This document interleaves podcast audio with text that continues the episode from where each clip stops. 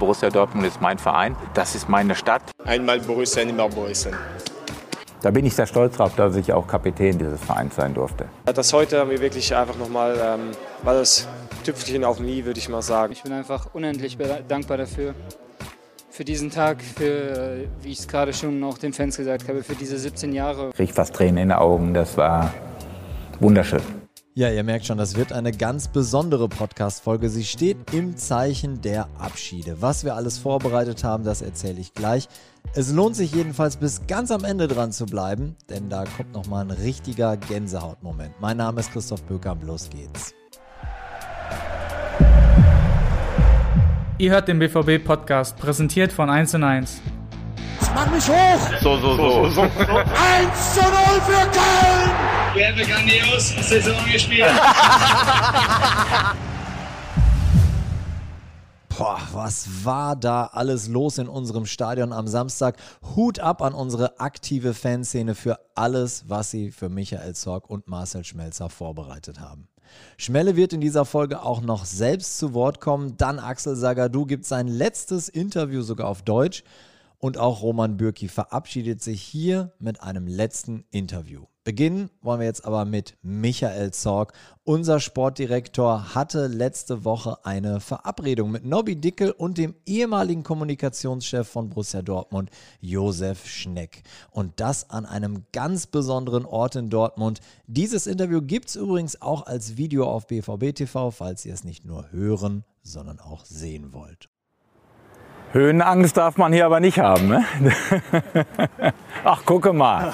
Ich begrüße den Älteren zuerst. Ne? Josef, eine riesige Freude. Schön, dass wir uns mal wiedersehen, Präsident. Michael. Nobby, hi. hi. Schön. Ja. ja. Wunderbare Location hier. Ne? Lieber Michael, wir sind hier auf dem Skywalk der stillgelegten Hochofenanlage Phoenix West. Und wir wollen die Geschichte Dortmunds, ein Stück Geschichte Dortmunds mit deiner Geschichte beim BVB heute verbinden. Ja, super, sehr eindrucksvoll. Ich muss auch sagen, ich bin das erste Mal hier. Bin schon ein paar Mal vorbeigefahren, aber noch nie hier oben auf dem Skywalk gewesen. Und wenn man dann hier das Panorama sieht, da hinten unser Stadion, äh, Florianturm, äh, das ist schon sehr eindrucksvoll und gigantisch. Ja. Ne? Es ist natürlich unmöglich, äh, deine 44 Jahre äh, bei unserem Verein jetzt Revue passieren zu lassen. Dazu bräuchten wir Jahre, denke ich einfach. Ähm, wir wollen aber gerne. Das meiste haben wir ja vergessen, glaube ich, in dem Alter. aber wir wollen Meilensteine, deine und äh, die Entwicklung des Vereins der letzten vier Jahrzehnte äh, heute mal betrachten. Äh, deshalb sind wir direkt hier ganz in die Höhe gegangen. Du sagtest es, du warst noch nie hier und äh, der Ausblick einfach eine Sensation, ne, oder?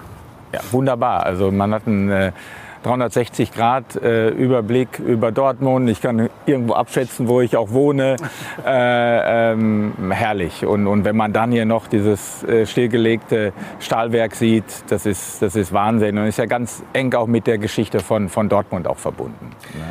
Michael, ich kann mir vorstellen, als der junge Michael Zorg 1978 zum BVB kam, äh, da wollte er auch hoch hinaus, so wie wir jetzt. Äh, was waren damals deine Träume, als du zum BVB gekommen bist?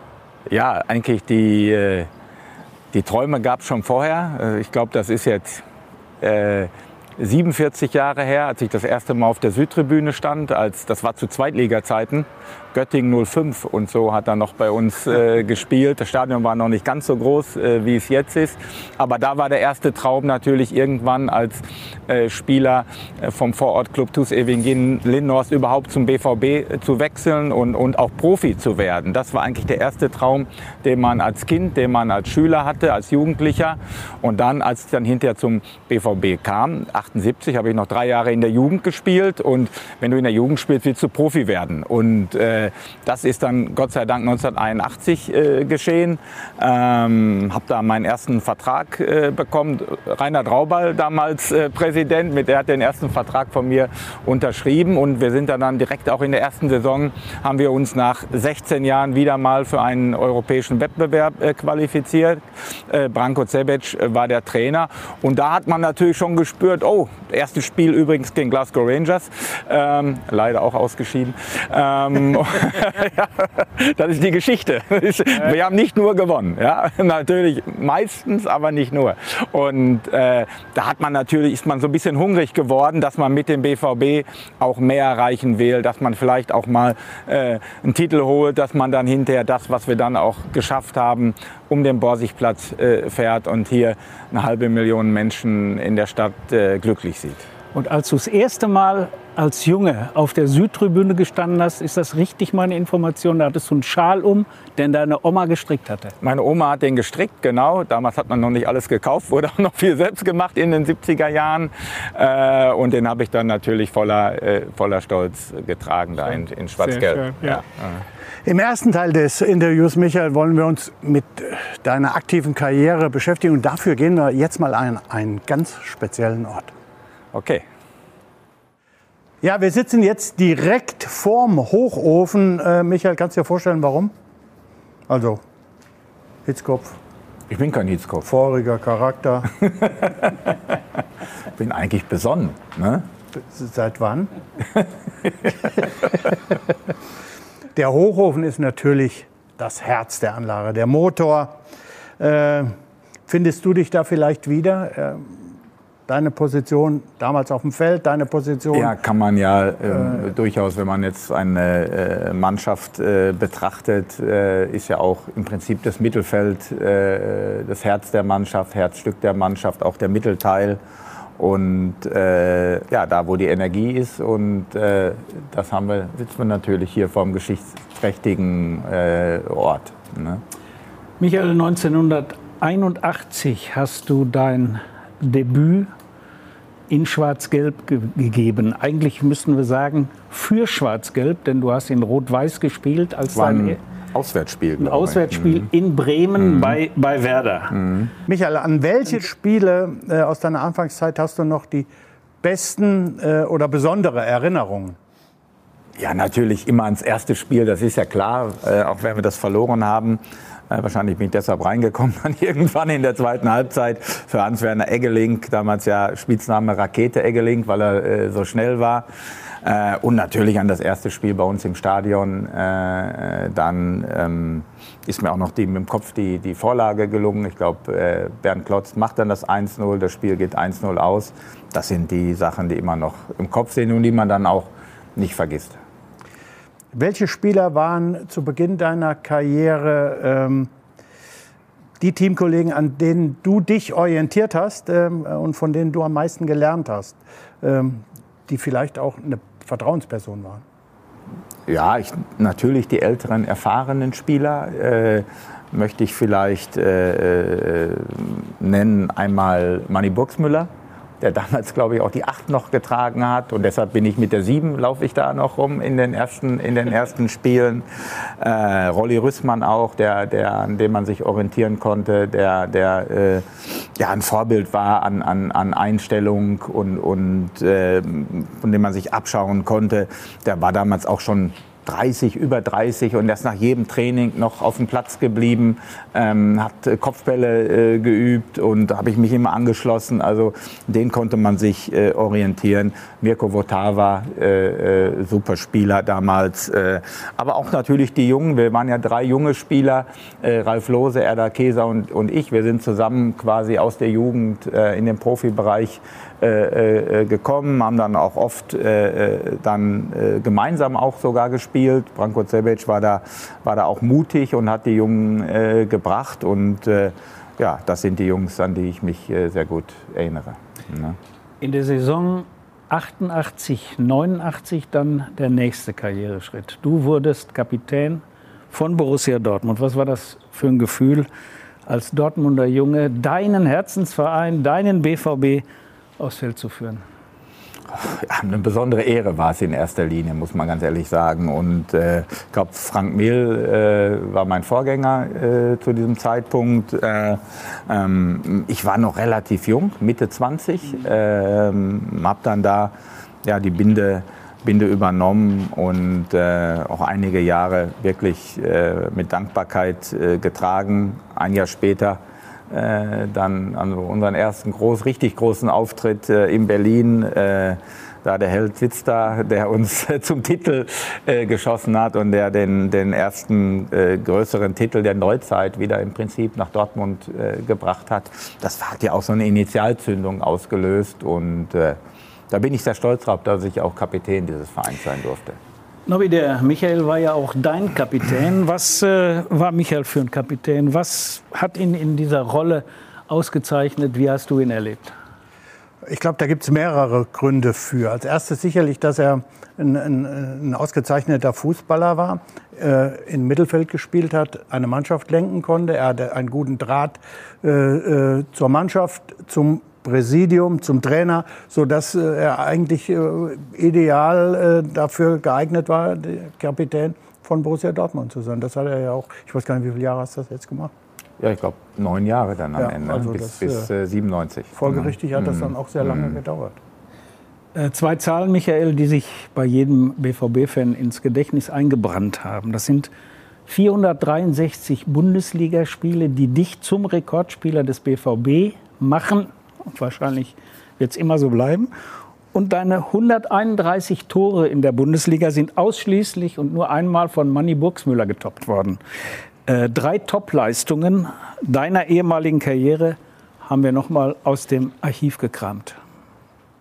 An dieser Stelle klinke ich mich mal kurz ein, denn jetzt kommt ein Video, von dem ihr bei so einem Podcast nicht so viel habt. Deshalb zur Erklärung. Michael Zorg hat in der Saison 87, 88 ein Doppelpack gegen Gelsenkirchen geschafft. Beide Tore vor der Südtribüne. 1994, 95 gelingt ihm beim HSV sogar ein lupenreiner Hattrick. Und 87, 88 schießt er gegen Bayer Uerdingen vier Tore in einem Spiel. So viel zu den Informationen, die ihr nicht verpassen solltet. Zurück zum Interview. Hast du die Spiele und Tore noch auf dem Schirm gehabt? Ja, so ein bisschen gut, wenn du in einem Spiel schon mal vier Tore gemacht hast, äh, ist ja auch nicht so oft passiert. Das äh, behält man dann schon. Und das war, glaube ich, 88, 1988. Wir waren äh, nicht so gut in der Tabelle gestanden damals. Und mit diesem Sieg gegen Bayer Oerdingen haben wir uns dann wirklich, äh, sag mal, von den Abstiegssorgen da äh, schlussendlich befreien können. Und das weiß man natürlich. Natürlich, wenn ich drei oder vier Tore schieße, sind immer mindestens ein Elfmeter dabei. Das ist, das ist auch klar. Also nicht so, nicht, nicht nicht, nicht, so viel der Ehre hier. bitte. Aber äh, klar, das habe ich noch im Hinterkopf. Auch drei Tore auswärts in Hamburg, äh, 4-0 Sieg. Matthias Sammer macht das 1-0 in diesem Spiel. Äh, und die Tore gegen Schalke, äh, die sind natürlich immer besonders schön. Äh, vor allem, wenn man sie dann vor der Südtribüne erzielt. Das waren ja nur drei von knapp 600 Pflichtspielen, die du für unseren geliebten BVB äh, äh, gespielt hast. Sind dir noch andere Spiele in Erinnerung geblieben, äh, bei denen, also jetzt nicht die Spiele, wo du einen Titel geholt hast oder sowas? Gibt es noch Spiele, wo du sagst, boah, yo, das war was Besonderes? Ja, was mir spontan einfällt, weil es unheimlich äh, emotionaler äh, Moment für mich war, äh, das war ein- Heimspiel gegen Auxerre äh, im, ähm, ich meine, bei UEFA-Pokal. Ähm, das weiß ich nicht mehr genau. Auf jeden Fall kriegen wir äh, kurz vor Ende einen, einen Elfmeter und den verschieße ich in dem Moment und mache dann aber drei Minuten später per Kopf, glaube ich, das, das 2-0. Und das war, und wir brauchten auch diese zwei Tore, um weiterzukommen. Und das war, äh, boah, das war brutal. Also da weiß ich noch, da habe ich in der, in der Kabine hinterher gesessen, habe geheult. Weil das, ich habe so die Anspannung ge gespürt, dass, dass ich Angst hatte mit diesem verschossenen Elfmeter, dass wir, dass wir einfach äh, hinterher es nicht schaffen und ausscheiden. Ich wusste Ich gar nicht, noch. dass du einen Elfmeter verschossen hast. Ja, ist auch mal passiert, Norbert. Ich sehe es noch äh, äh, vor mir auf die Nordtribüne. Genau, Ja, richtig. Ja, und und dann kam, ah, kriegen wir eine Ecke von der linken Seite und Richtig. dann, ja, Ja. ja. Lass uns äh, ins Jahr 1995 äh, zurückspringen, denn dann war es endlich soweit. Nach 32 Jahren ist Borussia Dortmund wieder deutscher Meister und 1996 gelingt das Kunststück nochmal. Beide Titel tragen auch ganz entscheidend deine Handschrift, denn in beiden Spielzeiten hast du mit 15 Toren die meisten Torschütze deines Teams erzielt als Nummer 8. Bevor wir darüber sprechen, lassen wir noch ein paar Teamkollegen der Meistermannschaft zu Wort kommen. Lieber Zorgi, die Rente hast du dir verdient. Äh, war eine legendäre, erfolgreiche Zeit. Sowohl als äh, unser Captain den du sehr gut erfüllt hast, äh, wie natürlich jetzt auch als Manager. Glückwunsch nochmal für die ganzen Jahre. Äh, es war toll mit dir. Wir hatten so brillante Momente mit den Meisterschaften, mit Champions League, äh, unsere legendären äh, äh, Trainingslager in, äh, kannst mal, wo war es noch, in, in Rio und in äh, Costa Rica.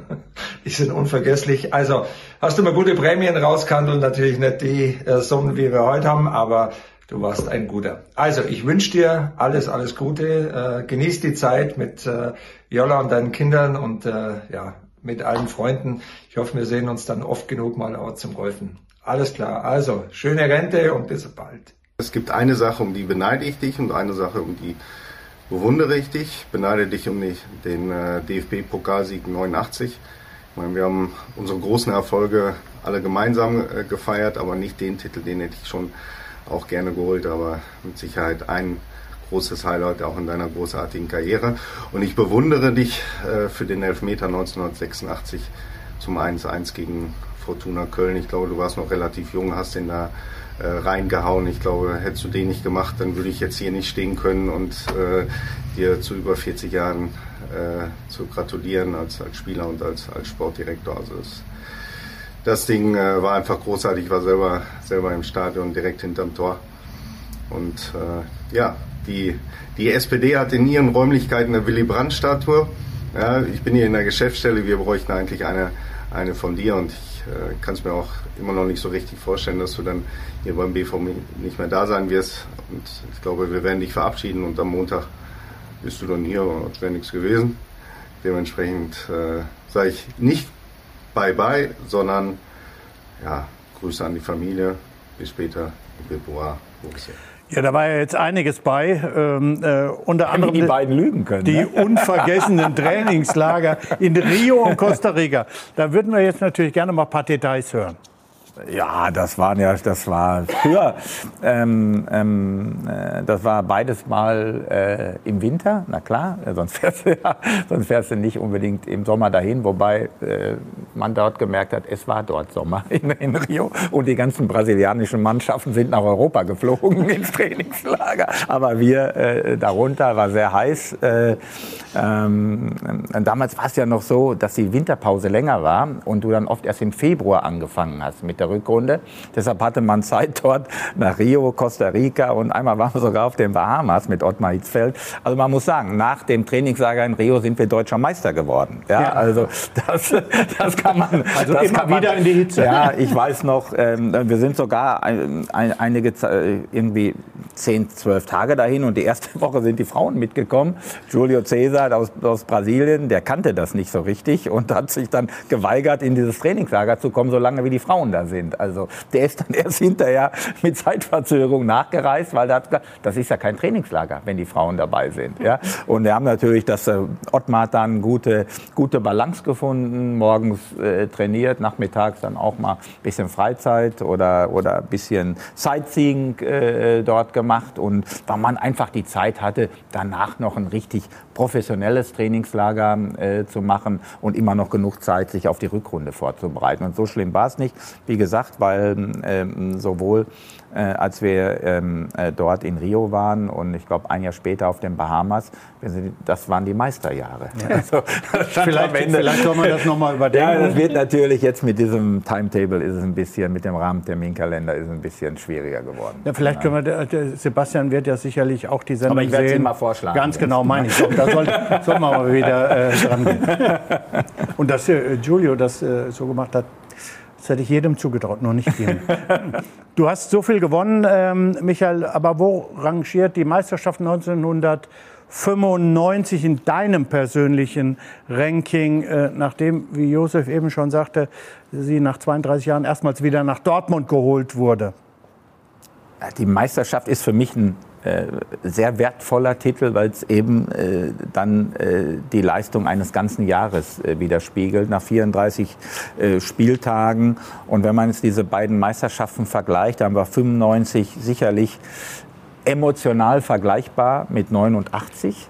Ja, aber das war, wunderbare äh, Gefühle. Die Stadt ist explodiert, der Verein ist explodiert. Äh, ähm, ähm als wir dann ähm, äh, da den, den Titel zu Hause gegen den HSV 2 zu 0 äh, gewonnen, das letzte Spiel äh, fix gemacht haben. Damals der große Konkurrent war nicht Bayern München, sondern Werder Bremen, die Vizemeister äh, geworden sind. Die verloren dann ausgerechnet in München übrigens am, am letzten Spieltag, wenn ich das jetzt noch mit den grauen Zellen richtig ja, hintereinander ja, ja, kriege. Das war ein sehr emotionaler Titel, weil wir auch wunderbaren Fußball, insbesondere im ersten, in der ersten äh, in der Hinserie gespielt haben. Äh, mit Andy Möller, Fleming, Pausen, äh, Chapuisat. Das war ein Fußball wie vom anderen Stern, muss man sagen. Äh, ähm, und das zweite Jahr, das Meisterjahr 96, das war für mich ein besonderes, weil es so eine Bestätigung war. Ja, also weil äh, das hat man uns vielleicht auch nicht zugetraut. Ähm, äh, dann kam eben auch Bayern immer mehr auf. Die lassen sich das ja auch nicht lang gefallen dann.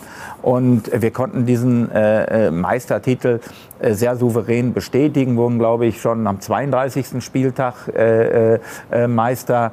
Ähm, und da hast du da, da warst du sehr stolz, äh, dass du das so wiederholen konntest. Ja, das war emotional dann leicht abgedimmt, aber äh, du hast ein, ein sehr in, gutes inneres Gefühl äh, dabei gehabt. Ne? Du sagst, hast es gerade gesagt, Meisterschaft äh, 96 folgte, 97 dann Champions League und äh, Weltpokal. Wodurch hat sich der BVB in dieser Zeit äh, besonders ausgezeichnet? Da hat man so richtig gemerkt, dass dieser Club eine ungeheure Dynamik entwickeln kann. Eine Dynamik, die sich äh, ergibt. Äh, es gibt ja wenige Städte in Deutschland, wo, wo die Stadt und die Einwohner so eng verbunden und so direkt mit einem Club leben, ähm, äh, wie das, wie das äh, hier in Dortmund der Fall ist. Vielleicht noch hier ein paar Kilometer weiter auch äh, ist, äh, ist, ist, das, ja. ist, ist das auch so der Fall, wenn auf einem anderen ähm, Niveau. Ähm, aber das ist das Besondere an Dortmund. Und dadurch entwickelt sich auch eine Schubkraft, Schubkraft, die dich treibt. Und wir haben da gelernt, Dinge zu Ende zu führen und zu Ende zu bringen. Äh, und das war äh, eine schöne Symbiose zwischen dem Verein, der Stadt, den Spielern. Äh, ähm, auch damals wurde schon viel Geld äh, verdient und trotzdem hat, hat das äh, äh hervorragend äh, funktioniert. Ottmar Hitzfeld hat es verstanden ähm, mit unterschiedlichen Interessenslagen und die hat er geschafft, auf ein Ziel äh, zu fokussieren und dann auch die richtigen Schritte einzugreifen. Michael Mayer, Dr. Niebaum dabei. Also ähm, das war äh, äh, ja, das war komplett auf den Erfolg da noch ausgerichtet. Ne? Dass wir jetzt hier sitzen und äh, über 44 Jahre in Schwarz-Gelb sprechen, Michael, liegt ja nicht nur in Titeln und Trophäen begründet, äh, sondern vor allem, weil du dich im Herbst deiner Karriere der ja nicht immer ganz leicht war. Weil ich keine Angebote habe, willst du sagen. Letztlich, na, da hast du dich letztlich immer für den BVB entschieden. Äh, ernsthaft die Frage, warum war Dortmund, warum war der BVB letzten Endes trotzdem stets attraktiver für dich als eine neue Herausforderung anderswo? Ja, weil komme ich zurück an den Anfang unserer Geschichte, weil es ja für mich dann irgendwo auch ein gelebter Traum war, äh, ähm, hier in diesem Club äh, zu spielen, auch hinterher die andere Tätigkeit als Sportdirektor äh, einzunehmen, aber natürlich äh, als Spieler hat sich dann auch so dargestellt, dass wir natürlich beginnend mit 89, Mitte der 90er Jahre, auch die erfolgreiche Zeit war dann auch äh, schon zum Ende eher meiner äh, Karriere. Und trotzdem gab es Momente, äh, Ottmar, ähm, ich weiß nicht, was er sich dabei gedacht hat, aber hat mich dann doch ein paar Mal auf die Bank gesetzt. Wahrscheinlich zu Recht, aber für mein damaliges äh, Empfinden Völlig unverständlich. Äh, zu häufig. Und dann habe ich überlegt, der Witze, dann gab es auch Angebote konnte, weil ich natürlich dann auch die Unzufriedenheit konnte mir dann an, auch anmerken. Äh, dann gab es Gespräche mal mit dem HSV, der damals eine große äh, Nummer war, auch mit anderen Clubs. Äh, ganz am Ende ähm, nochmal ähm, wollte mich Horst Köppel äh, ähm, nach Japan locken zu den Red Urawa Diamonds, damals der beste Club. Und äh, ja, dann fand sie natürlich im ersten Moment attraktiv, aber wenn ich dann wirklich hingesetzt hast und das auch durchgesprochen hast, auch in der Familie, hast du dich dann immer wieder ähm, äh, dazu entschlossen, ne, hier bleibe ich und hier ist mein Weg noch nicht zu Ende. Ne? Nach äh, 17 Jahren Profifußball bei Borussia Dortmund geht dann im Sommer 1988, 98 deine aktive Spielerkarriere zu Ende. Wenn du zurückblickst, würdest du mit dem Wissen von heute in deiner aktiven Karriere irgendetwas anders machen, als du es gemacht hast? Ach, ähm, A, ist das müßig, darüber jetzt nachzudenken. B, ist es schon so lange her, äh, weiß ich nicht. Nein, eigentlich äh, war das ja gerade am Ende. Ähm, äh, guck mal, als ich, ähm, als ich ähm, 97, äh, als wir Champions League-Sieger wurden, da äh, bin ich in dem Sommer 35 Jahre alt geworden. Also äh, bin mit 35 Weltpokalsieger geworden. Also ganz viel war da auch nicht mehr.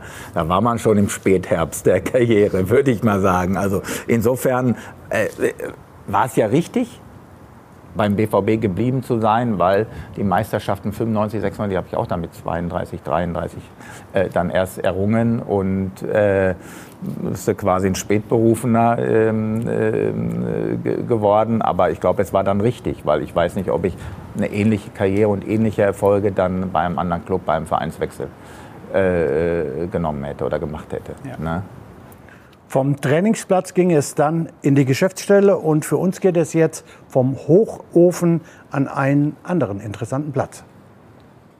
Wir sitzen jetzt im Windenhaus. Von hier aus wurden die Wagen gesteuert, die die Rohmaterialien per Seilwinde über den Schrägaufzug in den Hochofen beförderten. Oh, du hast gelernt noch. Josef, ne? Statt Rohmaterialien, Michael, und jetzt kommt ja der eigentliche sprachliche Gag. Statt Rohmaterialien hast du nach deiner Karriere immer wieder Rohdiamanten Ach, in den Kader von Borussia Josef, Dortmund was für ein herrliches Wortspiel. Wann ist eigentlich in dir der Gedanke gereift, nach deiner aktiven Karriere den Wechsel in die Geschäftsstelle zu vollziehen? Mm, schon im Laufe der aktiven Karriere. Ähm, irgendwann wenn, du, wenn eine Drei davor steht als aktiver Spieler, stellst du ja die Frage, wie soll das weitergehen äh, danach? Ähm, ähm, und äh, dann hast du im Prinzip, wenn du im Fußball bleiben willst ähm, und auch verantwortlich bleiben willst, äh, dann hast du zwei Möglichkeiten. Du wirst Trainer oder du gehst in den Club und äh, ähm, wirst Sportdirektor oder eine ähnliche Funktion. Und da ich das wirklich so, äh, ja, mich in Dortmund halt sehr wohl gefühlt habe ähm, und ähm, Familie auch gerne in Dortmund bleiben wollte. Wir, meine Frau ist auch in Dortmund geboren, wir haben uns hier kennengelernt ähm, habe hab ich mich dann auch für den zweiten äh, Weg eben entschieden, äh, Sportdirektor zu werden. War auch damals eine Berufsgattung, die äh, sagen mal, im Aufstreben war. Früher gab es das ja nicht. Da sind Präsidenten und Trainer gehabt und die haben alles dann irgendwie beim Bier abends äh, geregelt und, und Obmann, äh, und Obmann äh, Hauptgeschäftsführer und was ist ja. Das, dann wurde das ja alles äh, professioneller und auf breitere Beine dann auch äh, oder auf mehrere Beine gestellt und auf eine breitere Basis. Ähm, und äh, wie gesagt, die wirtschaftlichen Zusammenhänge haben mich dann auch neben den sportlichen auch immer interessiert und so glaube ich war das äh, war das eine ganz gute ganz gute Veranlagung auch und ja, als Trainer ähm, ist es halt schwierig, so lange an einem Ort zu bleiben, wenn du da, wenn du da ganz nach oben willst. Und äh, Deshalb war für mich das relativ klar, dass ich diesen Weg ähm, einschlagen wollte. Michael, was hat dir denn in der neuen Funktion, als du Sportdirektor wurdest, äh, äh, geholfen, dass du aktiver Profi lange Jahre warst? Und was musstest du noch am meisten lernen in der neuen Funktion? Ja, du hast ähm, Du hast natürlich die Sichtweise der Spieler, die hast du gerade in den ersten Jahren noch, äh, noch sehr stark äh, in dir ähm, und, und äh, dies, das sollte man auch immer versuchen beizubehalten, aber natürlich dann äh, die Vereinsbrille, die doch dann auch oft anders ist, als wie es jetzt die Mannschaft oder der Spieler sieht. Äh, wenn du Glück hast, ist nicht komplett diametral gegeneinander, sondern trifft sich irgendwo. Ähm, die beiden beiden, die beiden Sichtweisen äh, zu vereinen, ist dann, ist dann äh, die Aufgabe. Und ja, äh, ich, hatte ja die Situation, dass ich äh, mit, mit vielen Spielern noch zusammengespielt habe, die weitergespielt haben, auch Größen wie Stefan Reuter, äh, Jürgen Kohler, die, die damals bei uns waren, ich weiß nicht, 4000 Länderspiele gemacht haben. Also und den musste dann, mit dem musstest du dann auch ähm, über, ähm, über, über Verträge sprechen, manchen auch sagen, hm, guck mal auf die Uhr, du bist auch nicht nicht mehr der Jüngste. Und dann hast du gesagt, oh, so viel hast du verdient. Hast, hast du dann auch gesehen. also das war, das war eine, eine interessante Zeit. Ähm, ähm, aber ich glaube, das haben, wir, das haben wir ganz gut hinbekommen. Josef, du hast den äh, Wechsel von Michael ins Management ähm, unmittelbar verfolgen können. Wie hast du Michael in dieser Phase erlebt? Ja, ich habe Michael eigentlich vom ersten Tag an, so wie ich ihn bis heute kenne, kennengelernt als klar strukturiert in seinen Gedanken, seinen Überlegungen, kein Träumer, kein Schwätzer und durchaus mit einem ordentlichen Selbstbewusstsein äh, gesegnet. Aber das konnte er sich auch erlauben. Das soll jetzt hier keine Werbebotschaft der erste, sein, Josef. Der erste Transfer, Michael, den du nach Dortmund geholt hast, das war ein uns allen unbekannter 20-jähriger Brasilianer namens Leonardo de Deus Santos, DD, und das war Michaels erster Transfer. Wir waren im Trainingslager im Westerwald, als er mit dem auftauchte. Und was aus der Idee geworden ist, muss ich keinem BVB-Fan erklären. Und deshalb konnte Michael auf dieser Basis auch ein gesundes Selbstbewusstsein entwickeln. Mehr möchte ich jetzt nicht Positives sagen. Und übrigens auch mit einem Hammer Humor ausgestattet, äh, äh, muss man auch sagen. Ja. Äh, was hast du nicht alles für Top-Transfers für den Verein erledigt? Nicht nur. Aber sehr viele. Und eine kleine Auswahl davon haben wir jetzt mal für euch zusammengestellt. Und auch hier muss ich mich kurz einklinken, denn von einer Fotoslideshow, die jetzt im Video kommt, habt ihr bei dem Podcast natürlich nicht so viel. Also, im Schnelldurchlauf einige der Spieler, die Zorg zum BVB gelotst hat. DD, Bellingham, Piszczek, Smolarek, Chan, Ado, Lewandowski, Kuba Blaschikowski, Gündoğan, Mikitarian, Kagawa, Haaland, Subotic, Aubameyang, Sokrates, Schmelzer, Dembele, Weidenfeller, Sancho, Rositzky, Reus, Delaney, Kehl, Hakimi, Barrios, Witzel, Alcázar, Hummels, Amoroso und Koller. So, lasst das mal kurz sacken. Wer von den Namen hat euch denn am meisten mitgerissen, beeindruckt oder vielleicht begeistert? Also bei mir für meinen Teil ist es ganz klar Thomas Rositzky, was hat der Kerl bei uns nicht gezaubert? Ohne seine Vorlagen, behaupte ich jetzt mal, wäre Amoroso 2002 zum Beispiel gar nicht Torschützenkönig geworden. Ich finde, Rositzky hat bei uns so Fußball gespielt, wie Roger Federer Tennis spielt. Leicht, elegant und intelligent. Also nochmal, wer ist eure Lieblingsverpflichtung von Michael Zorg? Schreibt es gerne in die Kommentare zu dieser Folge, falls ihr sie zum Beispiel bei Apple hört und bewerten wollt oder schickt uns eine Mail an podcast.bvb.de. Jetzt aber zurück zu Nobby, Josef und Michael Zorg. Alle Top-Transfers von dir jetzt aufzuzählen, das würde die Sendung sprengen. Welche Transfers von Spielern, die du zum BVB geholt hast, sind dir besonders in Erinnerung geblieben?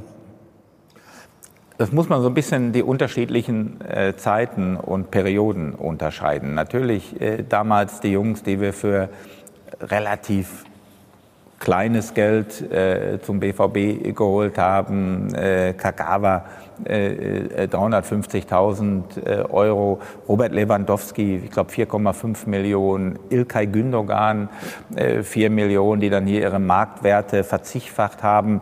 Ich glaube, Manny Bender habe ich eingetauscht äh, äh, mit einem anderen Spieler äh, mit, mit 1860, der hat gar nichts gekostet. Ja, also das waren auch Glücksgriffe, wie sich die, die sich dann bei uns entwickeln. Lukas Piszek kam ablösefrei zum BVB.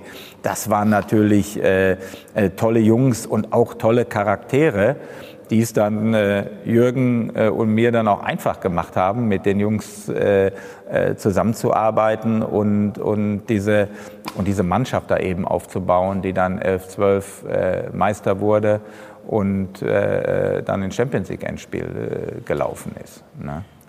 Du kannst ja jetzt ein klein wenig aus dem Nähkästchen plaudern. Es geht ja so langsam auf die Zielgerade mit deiner Tätigkeit als Sportdirektor. Gibt es einen Transfer, der vielleicht nicht zustande gekommen ist, worüber du dich heute ärgerst. Kevin De Bruyne hat zum Beispiel mal gesagt, er wäre sehr gerne zum BVB gekommen. Ja, das war, da gab es auch schon äh, einen Vertrag. Ich meine, es war 2013, er war damals äh, Spieler von Chelsea. Äh, und wir haben uns dann intensiv um ihn bemüht. Toller Spieler, sieht man ja heute noch, kurft ja heute noch rum. Äh, äh, und ähm, dann sind wir, Aki und ich, da war Chelsea, war im ähm, Euroleague-Endspiel und das Endspiel war in Amsterdam. Dann sind wir zu diesem Endspiel gefahren haben uns dort mit ähm, der Verantwortlichen Marina die damals die, die jetzt auch noch die Leitung von Chelsea hatte, getroffen. Roman Abramovic war nicht da. Wir haben dann gefragt, kommt der Abramovic nicht mehr äh, zum Endspiel? Äh, Antwort war, ne, der guckt nur Champions League. Ja, aber Euroleague-Endspiel. Also auf jeden Fall haben wir dann, äh, ja, den De Bruyne äh, könnt ihr haben, aber wenn wir den Lewandowski kriegen, war dann äh, die Antwort. Und wir würden euch den Lewandowski auch lieber zu Chelsea verkaufen als zu Bayern München. München. Aber der Junge hat auch was mitzubestimmen, wo er seine Unterschrift drunter setzt. Und äh, ja, dann haben die das so lang blockiert, ähm, bis wir im Prinzip, äh, Robert hatte sich dann sehr früh auch für Bayern äh, entschieden, äh, wie man ja heute weiß. Und, und äh, ähm, deshalb ist dieses Geschäft auch nie zustande gekommen. Das war schade, weil es ein toller Fußballer war. Ne? Wir wollen aber jetzt mal über zwei absolute Topstars sprechen und die auch zu Wort kommen lassen, bei denen du es geschafft hast, sie nach Dortmund zu holen. Bei dem einen war es vor knapp 15 Jahren, da hast du das eingetütet und bei dem anderen erst kürzlich. Ende 2007 ähm, saß ich bei ihm, bei ihm zu Hause, ich glaube in der Küche, ich bin mir nicht mehr ganz sicher, ich glaube in der Küche ähm, und war einfach sehr beeindruckt von ihm als Persönlichkeit erstmal. Ich kannte ihn natürlich als Spieler, als äh, als, ja, als, als sportliche oder selber sportliche Legende vom BVB schon. Und dann war er einfach da, eine Persönlichkeit, sehr positiv. Ähm, ich glaube, so ist er auch die ganze Zeit geblieben. Also ich glaube, alle nehmen ihn jetzt auch noch so wahr, wenn er kommt in die Kabine, wenn er äh, irgendwie im Bereich ist, irgendwie auf dem Trainingsgelände ist, freut sich jeder, ihn zu sehen. Also niemand denkt sich, oh Gott, schon wieder, schon wieder Michael. Aber dafür ist er auch nicht oft genug da. Äh, sondern es ist so, dass er einfach bei jedem was Positives hervorruft. Und ich glaube, das hat er sich mit seiner Art, also ich glaube, es ist schwierig, so sportlich erfolgreich zu sein, sowohl erst als Spieler als auch dann eben als Funktionär und dabei aber sich so wenig darauf einzubilden oder es zumindest so aussehen zu lassen. Ähm, und das, das, das verkörpert er halt. Also er ist einfach ein äh, unheimlich guter, angenehmer Typ. Man kann mit ihm über Sportliches reden, über Privates reden. Er ist eine er ist eine Erscheinung, obwohl er es nicht darauf anlegt. Und ich glaube, das ist, ähm, das ist schon was wert. I can't say a bad word about uh, Zorki. I think you know the way he communicated with me before I was even a Dortmund player was like I was one of one of his own or one of the Dortmund young players, and you know I think I was always kind of on the edge, and he was so calm, so relaxed, so honest that um, it, it, really did persuade me in, in the end um, what he had to say. You know, he's done it before. He's a big legend of the club, and you know when he spoke, I appreciated everything he said. And uh, yeah, I've got to be honest, that was probably the deciding factor how calm he was and the things he said. And you know, we managed to build quite a good relationship before I'd even signed. And then by the time I'd signed, um, he was always there He's. Still now, he says, uh, you know, if you need anything, come to me. Um, if you want to talk, come to me or anything like that. So yeah, he's just someone that's always there for you and always been there for me since I've joined. So yeah, I can't thank him enough really. Äh, Michael, das Bild äh, von Mats Hummels bei dir am Küchentisch, äh, das kriege ich gar nicht aus dem Kopf. Äh, wie müssen wir uns das vorstellen? Der jugendliche Mats sitzt bei dir in der Küche am Tisch und du servierst äh, Butterkuchen und Käfken. Und worüber spricht man dann? Ja, ich weiß gar nicht mehr, äh, was es da gab. Ähm, auf jeden Fall haben wir am Tisch gesessen und das war im Winter, im Dezember, kurz vor Weihnachten, äh, 2007. 2007, ja. Ähm, und er saß dabei ähm, mit seinem Vater Und jeder, der Hermann Hummels gut kennt, der weiß, dass er gerne redet und er legte los und redete und redete, bis ich irgendwann mal unterbrochen habe. Ich sage, Hermann, pass auf, ich möchte nicht dich verpflichten, sondern deinen Sohn. Lass dem Mats doch auch mal was sagen. Ja? und dann, und dann äh, ja, hat das äh, gut äh, funktioniert und dann haben wir ihn ja erst ausgeliehen äh, vom Bayern ähm, und, und hinterher hatten wir dann auch nur ein ganz kleines Zeitfenster. Ich glaube, Jürgen Klinsmann war Trainer, der hat nicht so auf ihn gesetzt äh, äh, und da passte irgendwie die, die, die, die Stimmung äh, nicht so zueinander. Äh, und da hatten wir ein kleines Zeitfenster, wo wir ihn dann auch fest verpflichten äh, konnten und das war sicherlich dann eine hervorragende äh, Verpflichtung, weil Mats dann auch natürlich mit Neven Subotic hinterher, der den äh, Jürgen aus Mainz äh, mitgebracht hat, dann äh, der Kinderriegel, da unsere Meisterverteidigung äh, wurde in, in, den, in den Jahren äh, 11, 11 und 12. Ne? Jetzt würde es mich wundern, wenn die Jude Bellinghams dieser Welt auch jetzt noch bei dir am Küchentisch äh, sitzen. äh, das heißt, wie hat sich dein Job im Laufe der Jahre verändert? Der hat sich äh, wirklich verändert. Dieser Transfer hat, glaube ich, einen Vorlauf von anderthalb Jahren das glaubt man gar nicht, weil Jude noch so jung ist. Aber ich glaube, mit 15, 15,5 haben wir das erste Mal in den Jugendländerspielen der Engländer äh, gesichtet. Wir haben irgendwann ähm, äh, eine, eine, eine Abteilung Top-Talente-Scouts gebildet bei uns, also die sich ausschließlich mit den absoluten Top-Talenten in Deutschland, aber eben auch in Europa, in Frankreich, in England, äh, Spanien, äh, Portugal insbesondere, äh, um, die, um die Talente der 15- bis 17-, 18-Jährigen äh, kümmert, weil so weit, so früh musst du dann rangehen, um diese, diese Jungs äh, zu, zu verpflichten, bevor sie ihre ersten langfristigen Verträge dann auch unterschreiben. Und da hat unsere Abteilung hervorragende Arbeit geleistet, auch, äh, auch unser heutiger Chefscout äh, Markus Pilawa mit dabei und, und Jude ist dann wirklich mit seinem Vater, manchmal der Vater alleine, der war bei Bayern München, der war bei Juventus Turin, der war bei Chelsea, der war bei Man United, der war bei ähm, äh, Ajax Amsterdam, auch ein besonderer Club in der, in der Akquise dieser jungen Spieler. Ähm, und dann, äh, weiß ich noch, gab es ein, ein letztes äh, finales Gespräch. Da bin ich mit Markus Pilawa, sind wir nach Birmingham geflogen. Ich glaube, das war im Januar 2020 dann. Dann haben wir uns getroffen äh, in einem äh, Flughafenhotel äh, direkt äh, äh, mit Jude zuerst. Am Ende kam der Vater, aber der hatte erst noch Schicht, der ist ja Polizist und der, der hatte erst noch Dienst und ist dann nach seinem Dienst dorthin gekommen. Also wir hatten 45 Minuten alleine ähm. Äh, mit Jude und wir haben ihm dann natürlich eine schöne Präsentation gemacht und äh, mit ihm ähm, ähm, dann auch besprochen, wie sein Weg aussehen kann. Und da ist Glaubwürdigkeit ist ein ganz ganz wichtiges Wort, weil die Jungs sind alle nicht blöd und die kriegen äh, alles versprochen im Prinzip, weil jeder sie verpflichten möchte. Aber du musst glaubwürdig bleiben. Und das haben wir, glaube ich, ganz gut, ganz gut rübergebracht. Auch natürlich mit diesen schönen Bildern, auch Emotion, emotionale äh, Sachen wie die Südtribüne, wie die Titel, die man gefeiert hat, etc., wie das in Dortmund äh, aussieht. Und dann kam der Vater am Ende dazu. Dann sind die wieder raus und haben gesagt, ja, wir sagen euch in den nächsten Tagen Bescheid und, und äh, wir fahren jetzt schon mal, bleibt ihr noch ein paar Minuten hier. Äh, alles unter Geheimhaltung und dann sind wir noch ein paar Minuten im Raum sitzen geblieben, äh, in so einem typischen Besprechungsraum. Auf einmal nach fünf Minuten äh, klopft an der Tür, kommt der Vater wieder rein mit Jude und sagen, wir haben uns entschieden, wir kommen zu Borussia Dortmund. Also das, das, war, ja, das war gigantisch. Das war gigantisch.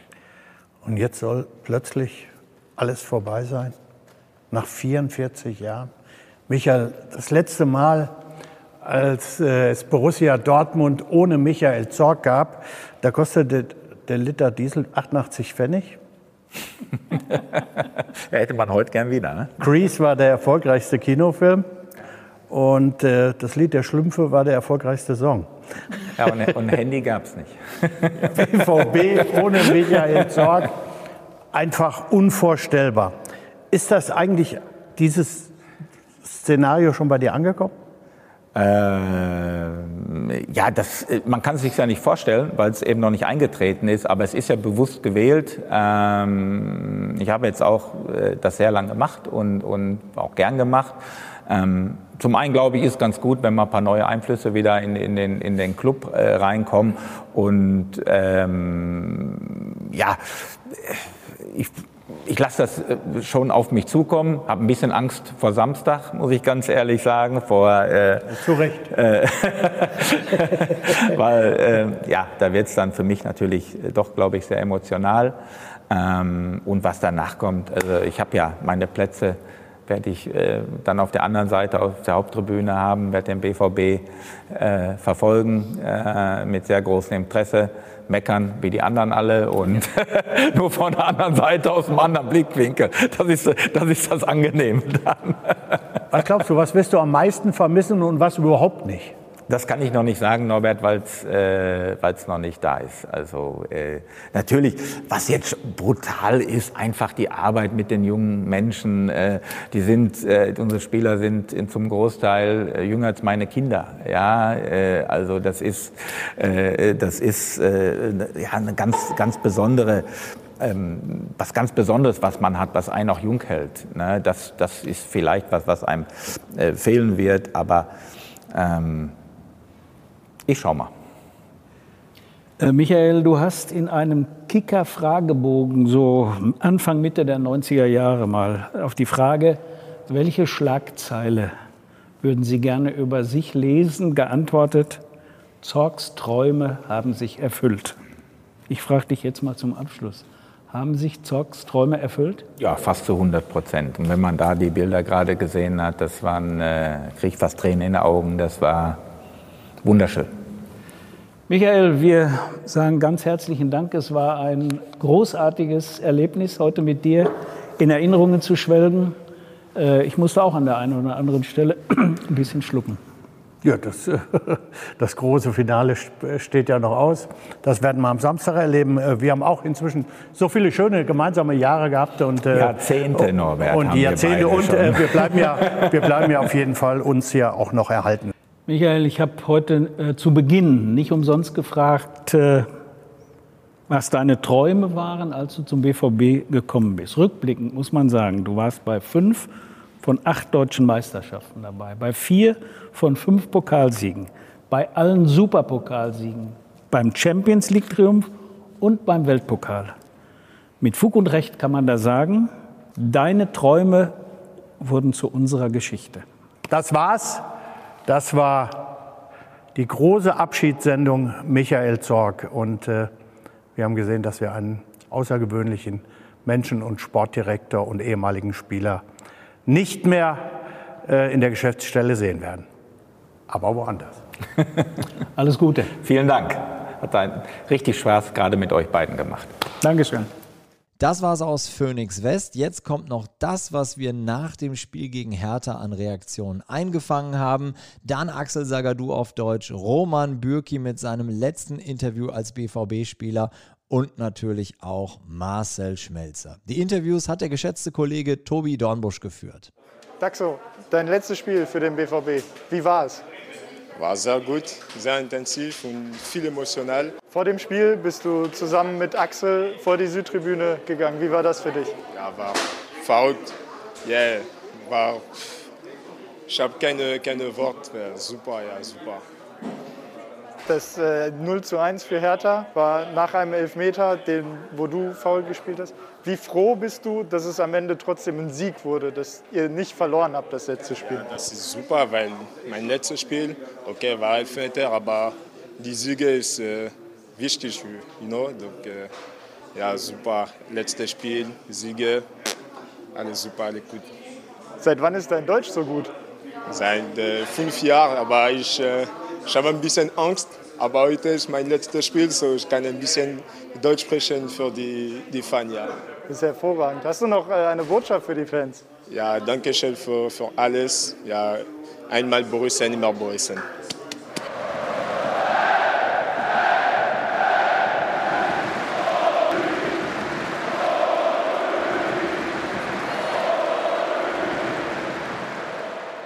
Roman, donnernder Applaus. Sprechchöre und das alles schon vor dem Spiel. Wie emotional war das für dich vor der Süd? Ja, ich glaube, wie man gesehen hat, sehr. Ähm, äh, sowas, auf sowas kannst du dich halt nicht vorbereiten. Ähm, ich kam eigentlich mit einem sehr guten Gefühl äh, hierhin auch ähm, und wollte eigentlich auch stark sein, ähm, mich voll aufs Spiel konzentrieren, ähm, weil ich habe schon eine Weile nicht gespielt gehabt. Ähm, das Spiel habe ich gut hingekriegt, das andere stark bleiben war, war schwierig. Natürlich auch durch den Gesang der, Fans. Ähm, ist unglaublich, sowas kannst du nicht erwarten. Und wenn es dann kommt, äh, ist es extrem schwierig, wie gesagt, ähm, die, emotional, äh, die Emotionen im, äh, ja, im Griff zu haben. Aber es ist ein schönes Gefühl, ähm, so gefeiert zu werden und verabschiedet zu werden. Es zeigt einmal mehr, dass ähm, Borussia Dortmund ein sehr großer Verein ist und vor allem die Süd nicht vergisst, was ein Spieler oder Funktionäre für den Club getan haben. Du hast es angesprochen, du hast eine Zeit lang nicht gespielt. Wann wusstest du denn, dass du spielen wirst heute? Und wie sehr hast du dich auch gefreut darüber, dass du dich auf dem Platz verabschieden kannst? Denn das ist ja, denke ich, das Ziel eines jeden Spielers. Ja, der Trainer hat mich ähm, erst gestern ins Büro gerufen und ähm, mich gefragt, ob ich Bock habe zu spielen. Da habe ich gesagt, ja klar. Ähm, ich, meine, ich habe immer Bock, äh, vor, vor, allem äh, zu Hause, ausverkauft ähm, zu spielen. Ähm, und ja, so, so habe ich es eigentlich erfahren. Aber ich bin natürlich überglücklich, dass wir das so hingekriegt haben. Auch und vielen Dank an der Stelle nochmal vom Trainer fürs Vertrauen. Und, ähm, ja. Gibt es noch letzte abschließende Worte, die du vielleicht an die Fans richten möchtest? Ja, ähm, auf jeden Fall ein sehr großes Dankeschön ähm, für all die Jahre, für den Support. Ihr standet immer hinter mir, auch wenn es äh, manchmal nicht, nicht so einfach war schwierig war, schwierige Situationen haben wir durchlebt zusammen und äh, natürlich äh, die schönen. Und ähm, äh, das heute haben wir wirklich einfach nochmal, ähm, war das Tüpfelchen auf dem i, würde ich mal sagen. Ähm, es ist unglaublich, äh, was ihr auf die Beine stellt, wie, wie ähm, ihr die, die Spieler, Funktionäre oder wer auch immer feiert. Ähm, und ähm, bleibt so, wie ihr seid und unterstützt auch nächstes Jahr Borussia Dortmund, äh, so wie es diese Saison gemacht hat. Und ich werde das natürlich auch aus der Ferne aus Amerika tun.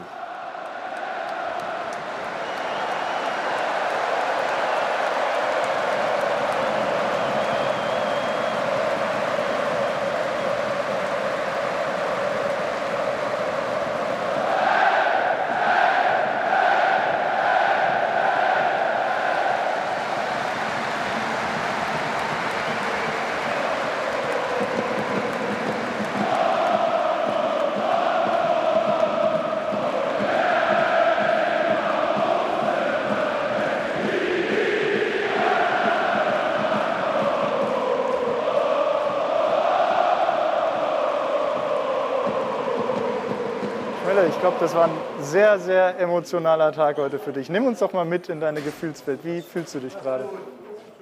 Äh, ich glaube, zu Hause wird alles rauskommen, was sich jetzt gerade alles so an, an Gefühlen anstaut. Äh, weil jetzt kann ich es auch noch gar nicht beschreiben. Ich bin einfach unendlich dankbar dafür. Für diesen Tag, für, wie ich es gerade schon auch den Fans gesagt habe, für diese 17 Jahre. Und ich ähm, weiß, dass es Höhen und Tiefen waren, aber nur dann ist es halt auch einfach eine geile Zeit, wenn man auch diese ähm, Tiefen miteinander überstanden hatte und es war einfach auch eine sehr, sehr erfolgreiche Zeit ähm, und ich bin einfach mega dankbar dafür. Ähm, jetzt hast du ja schon ein paar Mal gesagt, du weißt noch nicht genau, was du nach der Karriere machst. Ich glaube, das ist jetzt klar, oder? Also ab der nächsten Saison sehen wir dich auf der Süd äh, als Capo, oder? ja, die Jungs haben es auch gerade schon gesagt, okay, wenn du es gut machst, hast du den Job. Und danach haben sie gesagt, okay, du kannst wiederkommen. Äh, aber ich glaube, die Jungs, die haben, ich bin ja jetzt schon, meine Stimme geht ja jetzt schon langsam weg von den äh, 30 Sekunden. Und die Jungs machen das ja jede Woche über 90 Minuten. Das ist schon phänomenal. Und ähm, es war ein wahnsinnig geiles Gefühl, dort zu sein. Ähm, und wie gesagt, jeder, der das sieht, vielen Dank dafür, dass es möglich gemacht wurde und für diesen schönen Tag. Warst ja sehr textsicher, wir haben es auch nicht anders erwartet. Bewusst ausgewählt, die beiden Lieder, oder kam das spontan? Ähm, ja, ich glaube, die waren einfach passend. Ähm, klar gibt es auch noch das, den internationalen Song, aber ich weiß nicht, der wäre heute irgendwie ein bisschen auch untergegangen. Ähm, obwohl der natürlich von der Stimmung auch ganz gut ist, aber ja, es sind so die beiden Songs, glaube ich, die jetzt ganz passend für, für Michael und für mich und auch, auch für Roman waren. Und was denkst du, äh, wie geht der Abend jetzt noch weiter? Wie schläfst du heute Abend ein? Mit was für einem Gefühl? Äh, ehrlich gesagt, ich bin gespannt, weil im Moment bin ich einfach nur platt. Äh, ich habe auch mir gar nichts vorgenommen, sondern ich werde einfach äh, nur nach Hause und ich glaube, dann wird so langsam nach und nach alles wieder wiederkommen und dann wahrscheinlich auch das eine oder andere Gefühl dann auch äh, rausgelassen. Ich habe es am Anfang der Folge versprochen. Am Ende gibt es noch ein echtes Highlight. Danke fürs Durchhalten. Hier kommt Schmelle auf dem Podest der Ultras auf der Südtribüne. Danke fürs Zuhören. Tschüss aus Dortmund.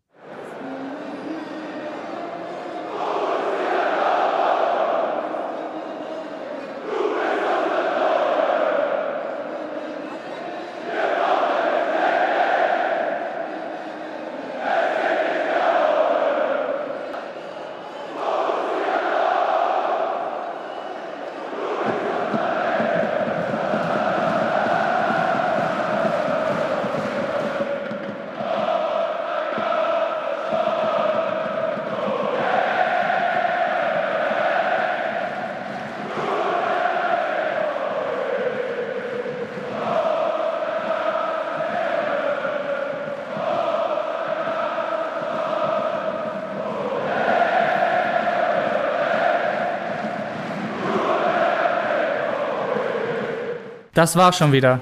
Hat's euch gefallen? Dann abonniert doch unseren Podcast bei dieser, Spotify, Apple oder Google und schickt uns eure Kommentare an podcast.bvb.de. Danke und bis bald.